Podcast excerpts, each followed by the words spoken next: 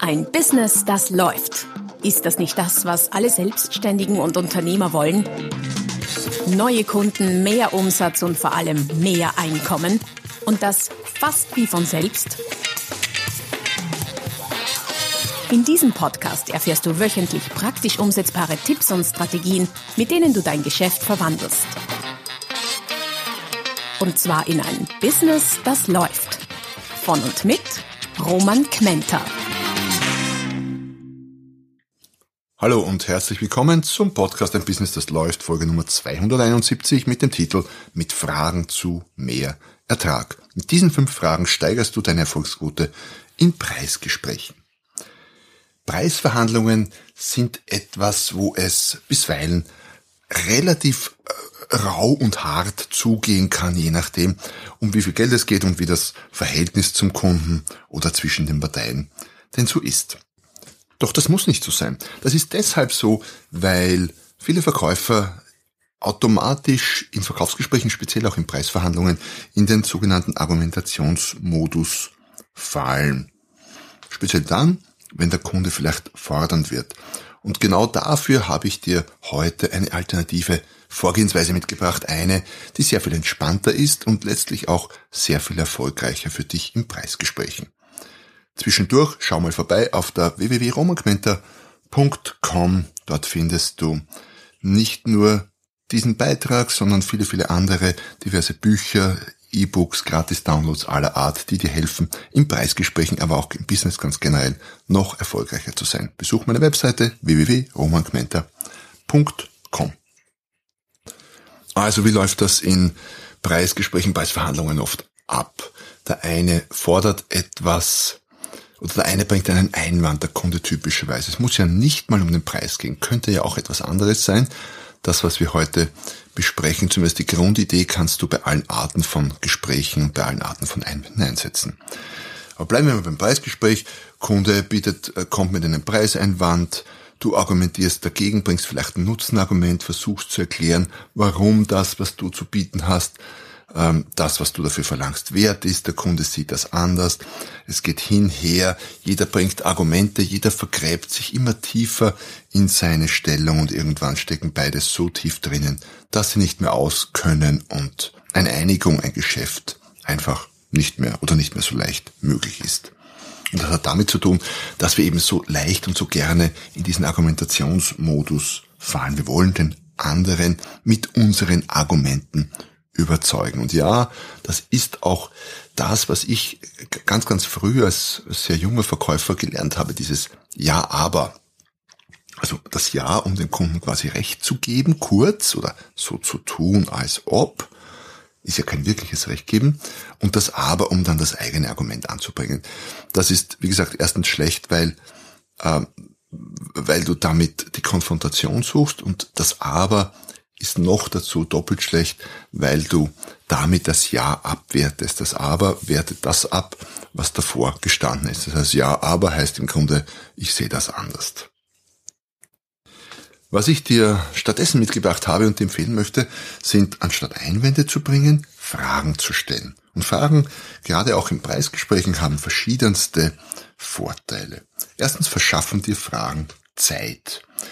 Du musst nicht sofort antworten, dir nicht sofort das richtige Argument überlegen und das sofort parat haben, sondern mit einer Frage spielst du den Ball an dein Gegenüber zurück, der muss vielleicht auch drüber nachdenken und du hast Zeit, um über mögliche Verhaltensalternativen, über mögliche Argumente, auch wenn du die später bringen magst, nachzudenken.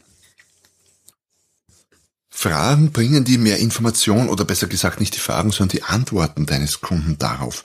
Und je mehr Information du hast über das, was der Kunde braucht oder will und vor allem über das, wie er es will, über seine tiefer liegenden Motive und Beweggründe, umso leichter tust du dich, eine Lösung zu finden, die für euch beide passt, das sogenannte Win-Win. Nein, das wird nicht immer erzielbar sein und ja, natürlich gibt es nach wie vor Preisgespräche, wo am Preis herumgezerrt wird, aber ein Win-Win ist öfter erzielbar, als man vielleicht meint und der Weg da, dahin führt über Fragen.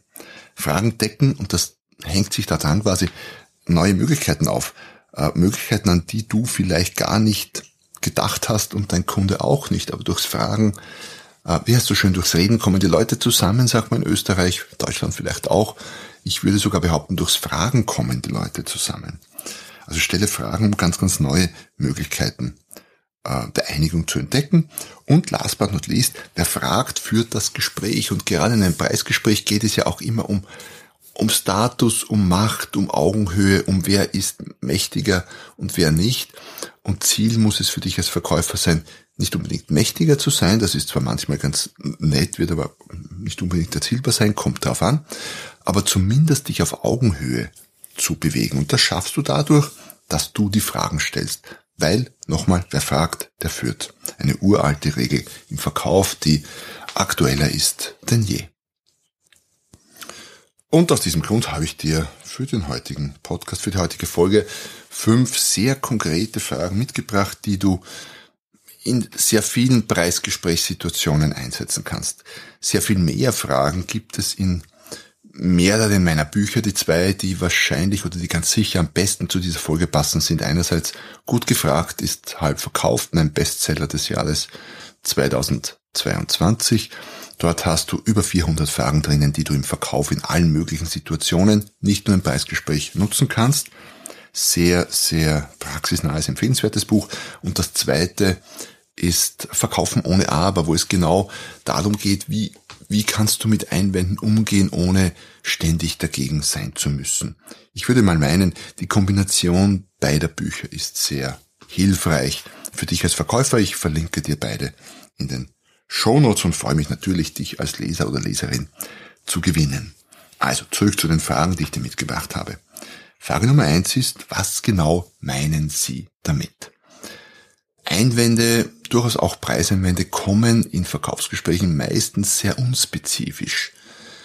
Selten sagt ein Kunde sofort, da müssen Sie noch um 3,3 Prozent billiger werden oder äh, der Preis ist noch um 1,45 Euro zu hoch, Oft kommen Einwände eher in der Art und Weise, wie, ah, das ist aber schon viel, da muss noch was gehen, was können Sie denn da noch tun, das ist zu teuer und dergleichen mehr.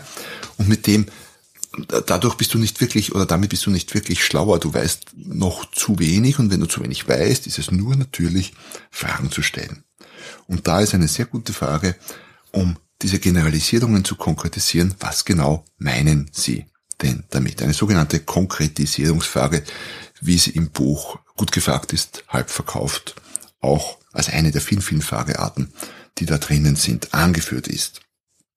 So schaffst du Klarheit bei dir, aber durchaus auch beim Kunden. Der Kunde hat vielleicht nur das Gefühl irgendwie, boah, das war schon viel, weiß aber selber gar noch nicht so genau, was er damit meint. Daher stell ihm die Frage, Wichtig, noch nicht erwähnt, wenn du Fragen stellst, danach schweigen, Mund halten, Kunden antworten lassen und der Versuchung widerstehen, die Frage dir gleich selbst zu beantworten, wenn das Schweigen vielleicht länger als zwei, drei Sekunden dauern müsste. Bleib beim Schweigen, halte den Mund und lass dein Gegenüber antworten. Frage Nummer zwei. Was würden Sie im, uns im Gegenzug bieten? Ähm, sehr oft hast du ja die Situation, dass ein Kunde ein Angebot hat, eine gewisse Leistung oder ein Produkt und dazu passend einen gewissen Preis auf diesem Angebot steht oder auf dieser Preisliste. Wenn der Kunde jetzt sagt, der Preis ist zu hoch, da muss noch was runtergehen, dann ist es doch nur natürlich und fair, wenn irgendetwas vom Kunden kommt, um diese Differenz auszugleichen. Weil wenn du jetzt einfach nur den Preis nachlässt, dann wäre das nach meinem Verhältnis, nach meinem Verständnis gar nicht fair. Dann wärst du ja sogar unseriös gewesen, weil du hättest ja zu viel verlangt. Du wolltest den Kunden quasi über den Tisch ziehen. Also einfach nur Preis nachlassen kannst du auch gar nicht tun, ohne das Gesicht zu verlieren. Und da ist die Frage, was würden sie uns im Gegenzug bieten? Eine sehr, sehr gute. Natürlich kannst du dir überlegen, was du im Gegenzug vom Kunden haben möchtest. Aber warum nicht zuerst mal den Ball zurückzuspielen an den Kunden? Du gewinnst Zeit und du kriegst vielleicht vom Kunden Ideen, auf die du selber gar nicht gekommen wärst. Kann gut sein, dass der Kunde in einem ersten Moment sehr, wie soll ich sagen, erstaunt reagiert, weil immerhin, ich meine, er kauft ja im Gegenzug dein Produkt, nur vergiss nicht, Produkt A, Preis A. Kunde sagt jetzt Preis A zu hoch, will Preis A minus irgendetwas. Das heißt, er verändert einseitig äh, die Ausgangssituation. Daher reicht der Kauf nicht mehr, weil sich ja der Preis verändert hat. Es muss was anderes, es muss was draufgelegt werden vom Kunden, damit das Ganze wieder ausgeglichen ist. Frage Nummer drei. Wie groß ist die Differenz zu Ihrer Vorstellung? Es ist für dich durchaus äh, interessant bis wichtig zu wissen, äh, was die Preisvorstellung des Kunden ist. Aber Achtung, diese Frage ist ein bisschen, wie soll ich sagen, diffizil. Warum? Weil du mit dieser Frage dem Kunden natürlich die Möglichkeit gibst, ganz tief zu ankern. Was meine ich damit? Ein Ankerpreis ist etwas, ein Anker ist, oder ein Preisanker ist etwas, das jemand in einem Gespräch auswirft, um mal quasi das, in dem Fall kundenseitig das Verhandlungsniveau, das Preisniveau deutlich zu senken. Das heißt, der Kunde könnte hier eine sehr hohe Forderung stellen oder einen sehr tiefen Vorstellungspreis bieten oder seinen hohen Rabatt fordern. Einen, der vielleicht deutlich höher ist, als er äh, mit dem er eigentlich zufrieden wäre, sprich er verlangt nochmal 20 Prozent und wäre vielleicht mit 10 Prozent ohnehin auch zufrieden.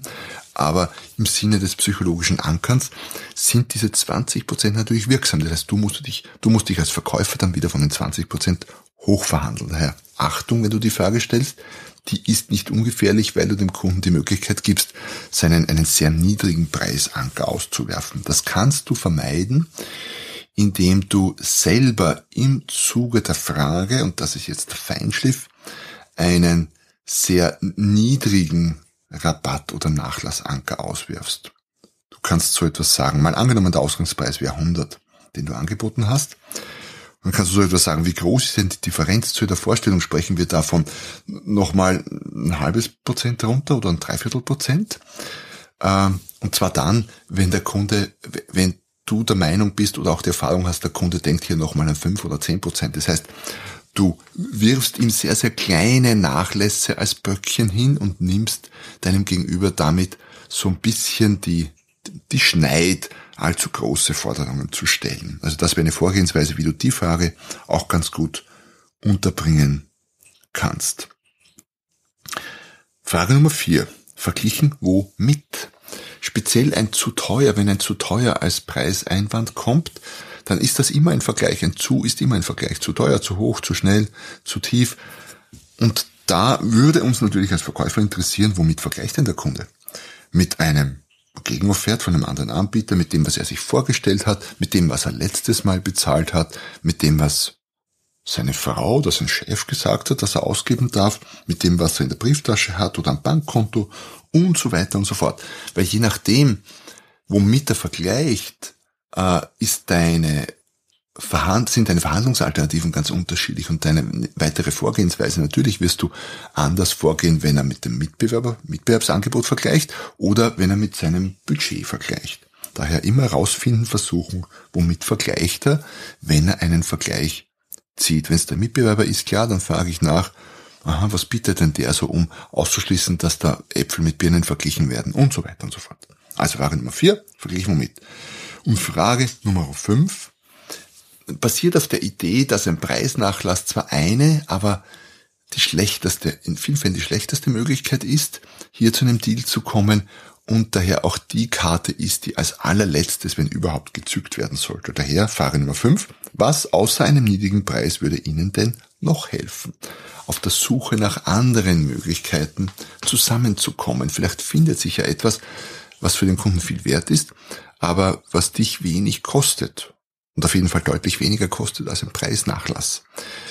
Ähm, wichtig dabei ist auch mit einem Preisnachlass machst du dir potenziell auch für die Zukunft den Preis kaputt. Daher besser über andere Dinge zu einer Einigung finden.